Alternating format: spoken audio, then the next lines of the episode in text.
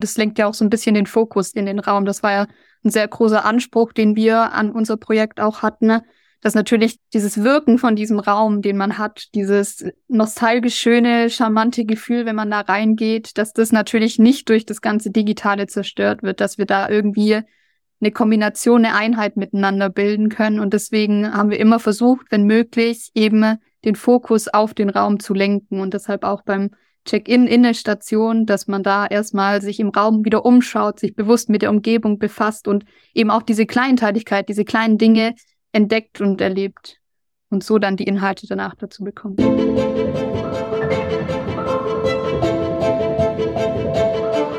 Innovation weiterdenken und Zukunft einfach machen. Hallo, Klaus Reichert hier. Ich bin unabhängiger Unternehmensberater und Business Coach für Innovation und Business Design. Ich begleite engagierte Unternehmerinnen und Führungskräfte sowie ihre Teams mit Smart Innovation auf dem Weg von der Vision zu enkeltauglichen Leistungen. Meine Mission ist es, Unternehmen und seine Menschen kreativer und innovativer zu machen.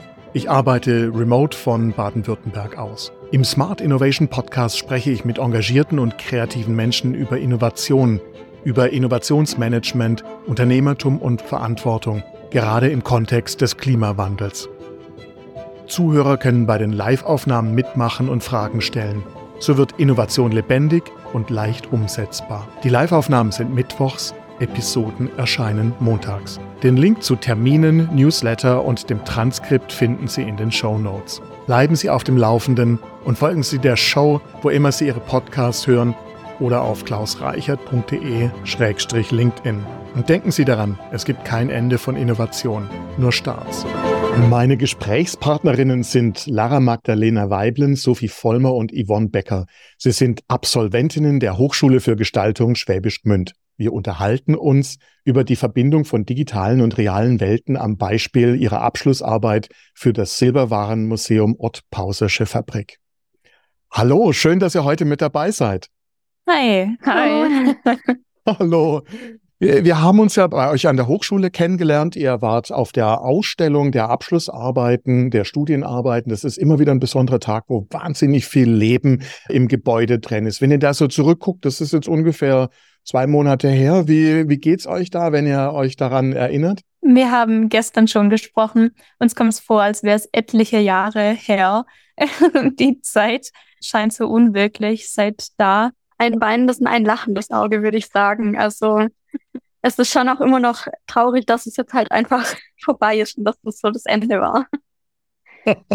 ja, eigentlich ist ja der Anfang, ne? Und äh, aber das kann ich gut verstehen. Es ist ein, ein, massiver Wechsel, den man da hat. Bitte stellt euch doch kurz vor, wer seid ihr? Welchen Studiengang habt ihr hinter euch gebracht? Welchen habt ihr absolviert? Und was macht ihr denn jetzt? Ich bin Sophie, ich bin 22 Jahre alt und genau, ich habe nach dem Abi ein Bundesfreiwilligendienst gemacht und dann äh, eben Interaktionsgestaltung angefangen zu studieren an der Hochschule für Gestaltung in Gwent. Also wir haben alle drei das gleiche studiert und auch alle in der Regelstudienzeit durchgezogen. ja, jetzt sind wir gerade dran, unsere Portfolios aufzubereiten, Projekte aufzubereiten und ähm, ja, geht dann in die Bewerbungsphase über und auf Jobsuche. Wo suchst du was? In welche Richtung? In welcher, in welchem Ort? Ich suche in Stuttgart und aktuell bin ich sehr interessiert in die Ausstellungs-, also in die Richtung der Ausstellungsgestaltung. Ja, ich bin Lara, ich bin 22 und wie meine beiden Teamkolleginnen studiere ich auch Interaktionsgestaltung oder ich habe Interaktionsgestaltung studiert. Nach meinem Studium bin ich dann nach München gezogen und bin jetzt in derselben Phase wie die Sophie gerade eben in der Bewerbungsphase. Und dann freue ich mich bald, äh, einen Job antreten zu dürfen. Du suchst in München. Was wäre denn so dein Lieblingsjob, äh, deinen Lieblingsbereich, in dem du denn gerne tätig wärst? Ich würde gerne in Richtung UI, UX Design anfangen und dann einfach schauen, was so die Entwicklung mit sich bringt. Ich bin Yvonne, ich bin 29 Jahre alt, habe in meinem Leben schon ein bisschen mehr gemacht vielleicht. Ich habe vorher auch Lehramt studiert, jetzt Interaktionsgestaltung fertig studiert und ähm, wie die anderen beiden auch, ich nehme mir gerade so ein bisschen die Zeit zu schauen, wohin ich möchte, in welche Stadt ich eben vielleicht auch möchte, weil es ja doch auch ein großer Schritt jetzt ist nach dem Studium. Und mache jetzt eben auch gerade mein Portfolio und beschäftige mich in Ruhe mit Städten, Agenturen und schaue mich da um. Irgendwelche Wünsche? Ähm, ich glaube, in Richtung Web- oder App-Design ist so das, wohin es mich eher zieht. Und sonst, nee, alles eigentlich gerade noch relativ offen. Das ist eigentlich auch eine schöne Situation. Ich bin mal gespannt, wie das dann jetzt zum Beispiel in drei Monaten ausschaut, wo das dann für euch hinführt. Ihr habt denselben Studiengang äh, absolviert. Ihr habt aber, wenn ich das jetzt so raushöre aus dem, was ihr so gerne tun wollt, natürlich schon unterschiedliche Bereiche für euch reserviert. Äh, da habt ihr euch sicher dann ganz gut ergänzt, würde ich sagen, in der Arbeit. Ja, das auf jeden Fall. Wir haben auch schon mehrere Projekte gemeinsam gemacht in den Semestern davor da haben wir halt schon rausgefunden, dass es echt gut funktioniert in der Gruppe und dass wir uns halt durch die unterschiedlichen Interessensbereiche auch echt gut ergänzen und wir so eine richtig gute Aufgabenaufteilung machen können.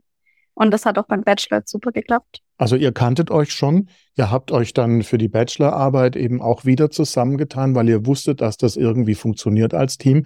Das ist ja schon immer ein Risiko, wenn man sich in ein neues Team eben zusammenführt, aber für euch war das nicht, weil ihr schon zusammengearbeitet habt. Genau. genau. Ja. Wir müssen kurz, bevor wir uns da noch ein bisschen vertiefen, auf eure äh, Bachelorarbeit eingehen. Könnt ihr ganz kurz bitte erklären, was ihr da gemacht habt? In Schwäbisch Gmünd, der Ort, wo wir studiert haben, gibt es ein kleines Museum. Das ist eine ehemalige Fabrik, wo Silberwaren hergestellt wurden. Und die Informationsvermittlung dort erfolgt momentan anhand von einem DIN A4-Zettel, auf dem man Informationen entnehmen kann. Und wir haben uns aber entschieden, das Ganze viel lebendiger und interaktiver zu machen und viele Besuchergruppen mit einzuschließen. Und so haben wir dann eine App entwickelt, mit der man anhand von verschiedenen Medien, wie beispielsweise das typische Lesen, wie auch Hören oder Video und dazu noch AR, als Augmented Reality, so kann man dann das ganze Museum und die ganzen verschiedenen Inhalte dort erleben. Ihr habt die Inhalte des Museums im Grunde anders erschlossen. Wie seid ihr denn auf das Museum gekommen? Ja, also es war ein, ein, weiter Weg der Themensuche und wir sind irgendwann so durch äh, Schwäbisch Gmünd, weil das ja bekannt ist aus der Geschichte für die große Silber- äh, und Goldwarenstadt und auch deswegen früher ziemlich reich war. Darüber sind wir auf das Thema Gold- und Silberschmiede aufmerksam geworden, sind dann auf verschiedene Silber- und Goldschmiede dort zugegangen, die dort ortsansässig sind und haben auch mit ähm, Professoren gesprochen und irgendwann wurden wir auf das Museum aufmerksam gemacht und wollten uns das dann einfach so interessenshalber auch mal angucken, um uns da die Geschichte ein bisschen genauer anzugucken, weil es ein sehr traditioneller Beruf ist. Dann sind wir da mit diesem A4-Zettel losgeschickt worden in dem Museum und dachten uns irgendwie so ein bisschen, das kann jetzt gerade nicht sein. ähm, und ein bisschen mehr Recherche hat uns dann auch weiter dazu geführt, dass super viele Inhalte einfach verloren gehen, wenn man da durchläuft. Also Anekdoten, Erzählungen von Leuten, weil so lange ist noch nicht her, die Fabrik still liegt. Es gehen so viele Geschichten verloren und so viele Fakten und ähm, Inhalte, dass wir das super schade fanden um dieses Museum und um das, was man daraus mitnehmen kann, wenn man dort zu Besuch ist. Ja, und mhm. zudem herrscht da drin wirklich eine unglaubliche Atmosphäre, von dem wir vom ersten Moment an gepackt wurden. Es ist nun mal so, dass vom Tag an, als die letzte Besitzer gestorben ist, wurde nichts verändert und sobald man das Museum betritt, hat man den Eindruck, als würden die Arbeitenden am nächsten Tag einfach wiederkommen. Also ich glaube, man muss da einfach mal auch hingehen, um dieses Gefühl zu haben, das wir da hatten. Also wirklich, als wir das erste Mal reingelaufen sind, waren wir so begeistert davon und es hat uns so gepackt, dort zu sein und Deswegen fanden wir es eben ein bisschen schade, dass außerhalb von der Führung das Museum gar nicht so richtig erfahrbar gemacht werden kann. Und gerade wenn man eben nicht aus diesem handwerklichen Beruf ist, dann hat man eben auch vielleicht nicht so die Ahnung, was welche Wörter bedeuten und kann vielleicht auch nicht zuordnen, weil es wirklich so ist. Also auf den Tischen liegt mega viel rum, viel Kleinteiligkeit und das dann zuordnen zu können, was man auf dem Zettel lesen kann, ist halt leider ein bisschen schwierig und ja, deswegen waren wir so begeistert und dachten wir uns, wir müssen uns dem annehmen. Verstehe ich. Also ihr kommt da rein, ihr merkt, da ist was, das, das muss man eigentlich tatsächlich erzählen, diese vielen Geschichten. Das muss man noch deutlicher machen, greifbarer machen, vielleicht auch einer, einer jungen Generation leichter zugänglich machen, aber vor allem auch dieses viele Multimediale sozusagen äh, von diesem Blatt Papier rausnehmen und, und eben mit den Gegenständen, mit den Maschinen und den Situationen eben verbinden. Genau, ja. bitte erklärt auch gleich noch, was so die einzelnen Elemente wart, die ihr entwickelt habt. Ich stelle mir das so vor, dass ihr digitale und reale Dinge zusammen verbunden habt. Ihr habt die Ausstellungsgegenstände sozusagen ergänzt um digitale Elemente. Was habt ihr denn da so gemacht? Wie muss ich mir das denn vorstellen? Wie ist es denn, wenn ich, wenn ich da ins Museum reinkomme und dann eure Arbeit sozusagen einsetze? Was passiert da? Was, was mache ich dann da? Eine ganz große Anforderung an unser Projekt war, dass wir vor Ort nichts verändern durften. Wir durften keine QR-Codes hinzufügen, keine Banner oder Plakate oder irgendwelche Aufsteller oder sowas. Deswegen sind wir dann auf diese Augmented Reality Geschichte gestoßen oder dann auch dort geblieben. Wir hatten das davor schon im Kopf und arbeiten jetzt mit Augmented Reality Markern, beziehungsweise die Räume und die verschiedenen Stationen sind abgescannt. Wir haben das Museum aufgeteilt in 22 Stationen, um die Inhalte quasi ein bisschen zu gruppieren, dass man sich die App nicht einfach runterladen kann und zu Hause sich alles durchlesen kann, sondern auch tatsächlich das Museum besucht und erlebt, muss man sich am Anfang von jeder Station wie einchecken. Also man kriegt immer die Aufforderung, wenn man zur nächsten Station läuft, hey, such den und den Gegenstand und scan den per Augmented Reality ein oder halte das Handy an den und den Gegenstand dran und dann wird es über einen NFC-Chip freigeschalten und man kommt dadurch dann an die Inhalte zu den Stationen. Und so haben wir quasi eine Interaktion mit dem Raum, ohne dass wir am Raum was verändern. Das lenkt ja auch so ein bisschen den Fokus in den Raum. Das war ja ein sehr großer Anspruch, den wir an unser Projekt auch hatten, ne? Dass natürlich dieses Wirken von diesem Raum, den man hat, dieses nostalgisch schöne, charmante Gefühl, wenn man da reingeht, dass das natürlich nicht durch das ganze Digitale zerstört wird, dass wir da irgendwie eine Kombination, eine Einheit miteinander bilden können. Und deswegen haben wir immer versucht, wenn möglich, eben den Fokus auf den Raum zu lenken und deshalb auch beim Check-in in der Station, dass man da erstmal sich im Raum wieder umschaut, sich bewusst mit der Umgebung befasst und eben auch diese Kleinteiligkeit, diese kleinen Dinge entdeckt und erlebt und so dann die Inhalte danach dazu bekommt. Um die App zu nutzen, muss ich mich erst mit dem Raum auseinandersetzen und zum Beispiel einen bestimmten Gegenstand oder sowas suchen. Das heißt also, es ist nicht einfach nur, ich lasse mich berieseln, sondern ich werde aufgefordert, tatsächlich einen Schritt da rein zu machen und, und im Grunde mit den, den Gegenständen gleich zu interagieren. Richtig. Genau. Es sind jetzt keine extrem kleinteiligen Gegenstände, die gesucht sind, sondern es sind schon auffällige Gegenstände im Raum, die man auch findet, relativ schnell. Man muss da jetzt nicht irgendwie zehn Minuten erstmal suchen, um den Check-in-Spot zu finden. Aber genau, wir wollten dadurch den Blick auf den Raum lenken, weil wir halt dann auch einige Male dort waren und jedes Mal immer neue Sachen entdeckt haben, die wir beim ersten oder zweiten Besuch nicht gesehen haben.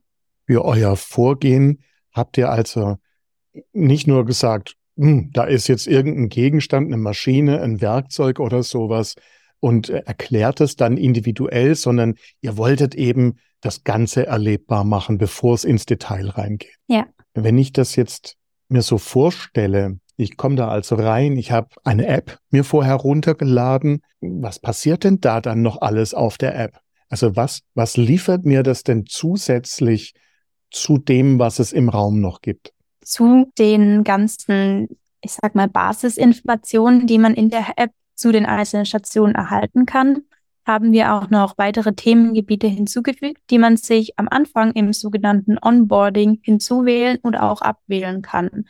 Unter die Themengebiete fallen dann beispielsweise Frauenarbeit oder Industrialisierung ist noch mit dabei.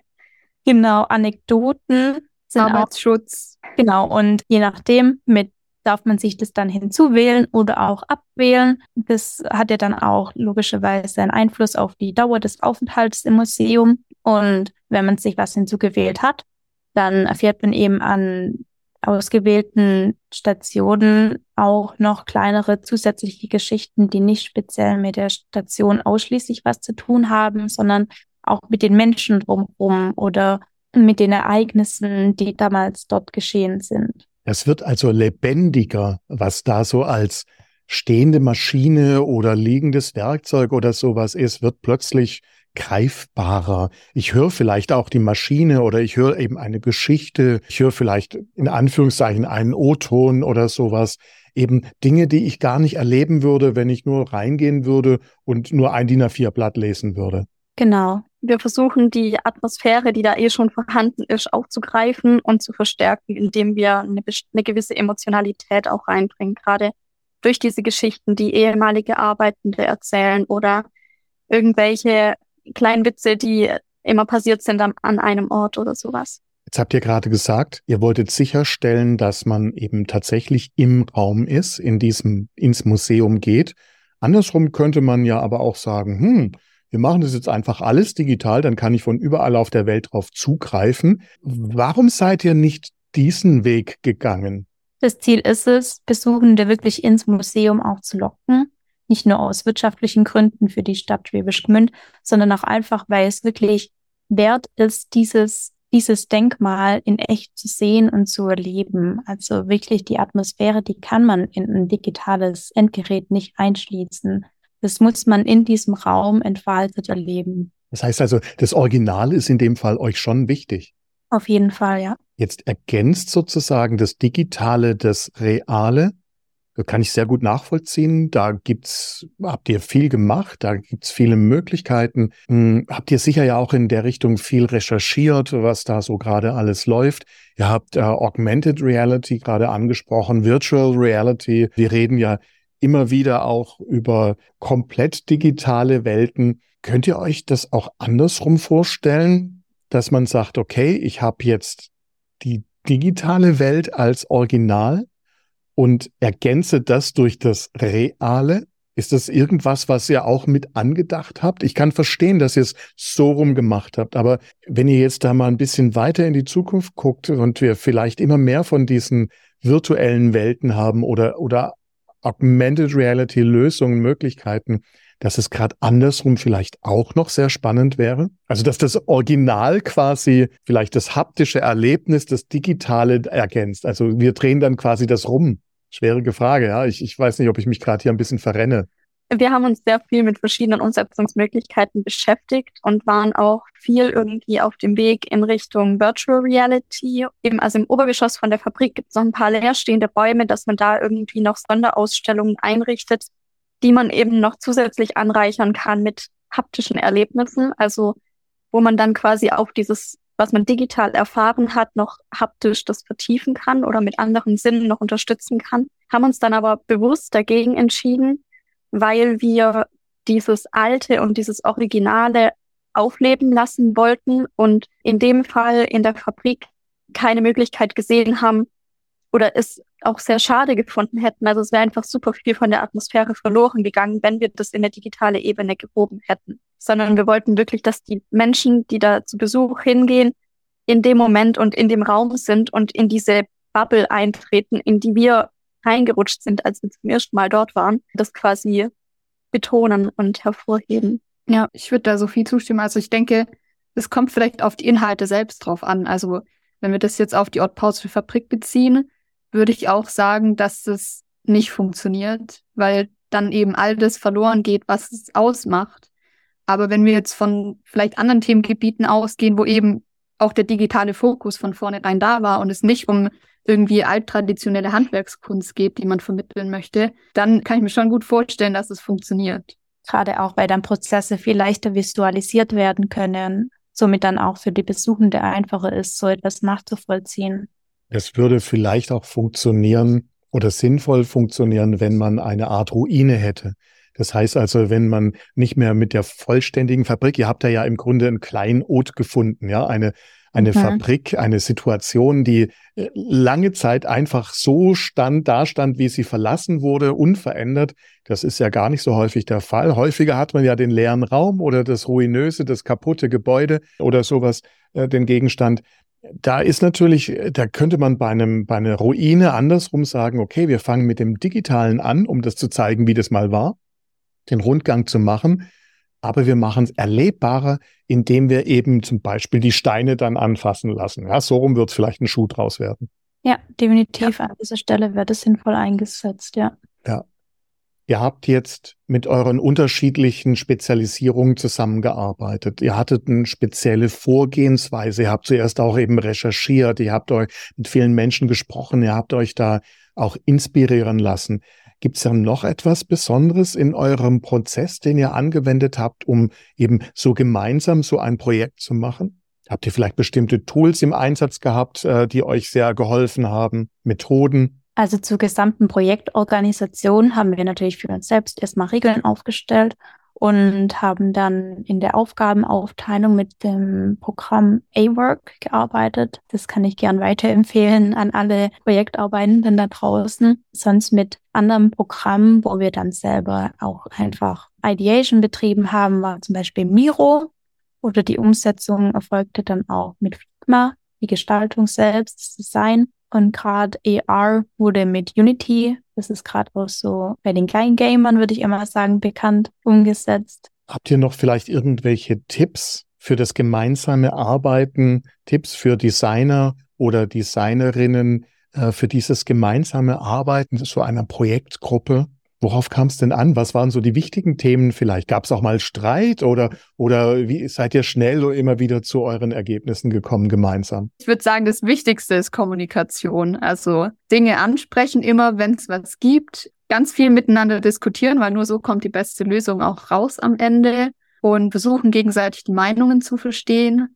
Und auf der anderen Seite natürlich auch immer updaten, wo wer gerade dran ist, was man gerade macht. Und da hat uns eben A-Work unter anderem auch geholfen, wenn man einfach gesehen hat, da hat sich einer einen Task geschnappt, hat man gesehen, der macht den gerade, hat man miteinander reden können. Wir haben halt immer morgens ein Check-in und abends ein Check-out gemacht, können wir auch nur empfehlen dass man natürlich weiß, morgens nochmal, okay, was ist der Stand von heute, was wollen wir heute tun, abends Check-out, was haben wir heute geschafft, was nehmen wir den nächsten Tag mit oder vielleicht in die nächste Woche mit, was kriegen wir eben zeitlich nicht hin, dass man halt ständig immer gegenseitig weiter plant, das Ziel dabei versucht im Auge zu behalten. Wir haben uns auch von Beginn an Milestones gesetzt für den gesamten Prozess. Also wir haben uns quasi den Kalender von hinten her genommen und immer so abgeschätzt, wie viel Zeit wir uns äh, ungefähr für bestimmte Prozesse nehmen sollten, jetzt gerade was die Konzeption oder die Ideation angeht oder dann auch das Design, dass wir dann noch am Ende Zeit hatten zum Prototypen und vor allem auch testen. Das hat uns auch sehr gut weitergeholfen. Da konnten wir dann fast bis zum Ende auch das meiste einhalten. Ihr habt durch äh, die Anwendung von Tools und viel Kommunikation sehr, sehr viel Stress euch erspart. Das kann man gut so zusammenfassen, ja. Apropos Stress, Ihr habt schon in der Frühphase mit eurem Kunden zusammengearbeitet. Da gab es ja sicher äh, sehr früh auch intensiven Austausch. Äh, wie habt ihr das empfunden? Wie, wie hat euch das äh, vielleicht beeinflusst? Oder war, war das gut, dass ihr jemand hattet, mit dem ihr das machen konntet? Wer uns super viel weitergeholfen hat, ist die Frau, die ja sich um die ganze Restauration kümmert und um die Intakthaltung von dem Museum. Mit der haben wir schon recht früh gesprochen. Und die konnte uns, weil die schon seit 30 Jahren dort arbeitet, konnte sie uns super viele Einblicke geben in das, was schon gemacht wurde, alles, was schon für Projekte auch mit der Hochschule stattgefunden haben. Und dass da eben auch schon ein paar Dinge schief gelaufen sind, weshalb die immer nicht so ganz auf die Studierenden dann eingehen wollten oder mit denen richtig in die Kooperation gehen wollten ja, es hat für uns eigentlich dann echt perfekt gepasst, weil wir halt, wenn wir Informationen gebraucht haben, dann konnten wir auf die Frau zugehen. Die, ja, hatte immer Zeit für uns. So hat es dann eigentlich echt gut funktioniert. Ihr habt jetzt etwas im Grunde Neues gemacht. Ihr habt digitale Technik, Augmented Reality kombiniert mit Objekten, Räumen, Situationen, Szenarien in Museen mit real anfassbaren Dingen.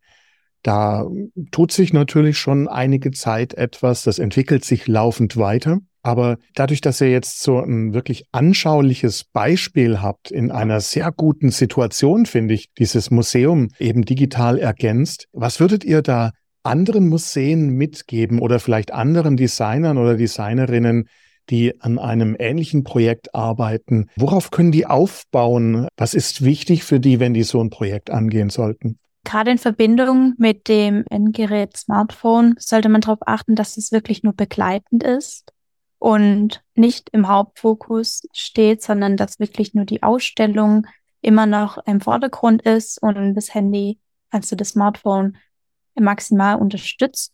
Allgemein Ausstellungen, die immersiv sind, kommen ja gerade auch ziemlich in Trend mit diesen Kunstausstellungen, wie zum Beispiel Monets Garten jetzt kürzlich erst in Stuttgart. Und das spricht natürlich die Besuchenden auch immer an, da man einfach in eine andere Welt komplett eintauchen kann und die Sinne visuell oder auch anders unterstützt werden können. Ja, ich würde auch sagen, wir leben in einer super schnellen Zeit und ich finde es total wichtig, da den Fokus mehr auf das Reale, auf das, was tatsächlich ist, zu legen. Vor allem, weil es auch viel besser im Gedächtnis bleibt als alles, was wir digital erleben oder aufnehmen. Wenn das Ganze jetzt digitaler basiert wäre, dann wäre die Wahrscheinlichkeit, dass wir es vergessen, recht hoch, wie wenn es auch immer noch zu was Analogem verknüpft ist. Ihr habt jetzt im Laufe des Studiums viele Projekte miteinander gemacht, zusammen gemacht. Jetzt geht ihr in unterschiedliche Wege, geografisch, inhaltlich. Fehlt es euch dann nicht, dass ihr dann nicht mehr zusammenarbeiten werdet? Also mir persönlich fehlt's und wird es auch fehlen im Job später, auch wenn es jetzt einfach immer gut geklappt hat und es schließlich dreieinhalb Jahre von Teil von unserem Leben war, immer beisammen zu sein. Also vor allem gerade geografisch, weil wir drei auch einfach gute Freundinnen sind und nicht nur gute Projektpartnerinnen. Und das müssen wir, glaube ich, uns alle erstmal dran gewöhnen, wenn wir später in einem neuen Team in der Berufswelt arbeiten, dass es einfach eine vielleicht andere Ebene sein wird. Vielleicht äh, auf eine anderen Art offen, aber vermutlich nie ganz so offen und ehrlich, wie wir es in unserer Freundschaft ähm, sein konnten. Ja, ich kann nur zustimmen. Mir wird es auch auf jeden Fall fehlen, zusammenzuarbeiten und auch natürlich zusammen so viel Zeit zu verbringen. Dadurch, dass wir ja wirklich von Anfang bis Ende gemeinsam studiert haben und so viele Projekte gemeinsam gemacht haben, haben wir schon richtig viel Zeit miteinander verbracht. Und es fühlt sich gerade noch so ein bisschen an wie Semesterferien und wir kommen bald alle wieder zurück und sehen uns wieder. Aber ja, wir werden den Kontakt ja auf jeden Fall halten und wer weiß, vielleicht führen die Wege ja irgendwann wieder zusammen. Genau. Ihr könnt ja auch eine Tradition starten, bei der ihr dann einmal im Jahr zum Beispiel ein kleines Projekt zusammen macht. Wenn die Zeit und Energie das zulässt, ist die Idee gar nicht so schlecht. Jetzt bedanke ich mich sehr herzlich bei euch für eure Zeit. Ich, ich wünsche euch viel Erfolg bei euren, euren neuen Projekten. Ich fand das jetzt sehr spannend, habe viel gelernt, auch meinen Blickwinkel auf das Thema Original und Wichtigkeit des Originals, des echten Szenarios eben gelernt, geschärft. Dafür vielen Dank. Vielen Dank. Danke dir auch. Das war der Smart Innovation Podcast. Er wurde mit einem interessierten Publikum live aufgenommen. Vielen Dank fürs Dabeisein und Zuhören. Diese Episode gibt es auch zum Lesen. Der direkte Link ist in den Show Notes. Noch kein Abonnent? Die Show ist überall zu finden, wo es Podcasts gibt. Weitere Informationen und meine Kontaktdaten sind bei klausreichert.de-podcast. Dort gibt es auch eine Übersicht der nächsten Live-Aufnahmetermine. Ich bin Klaus Reichert und das war der Smart Innovation Podcast.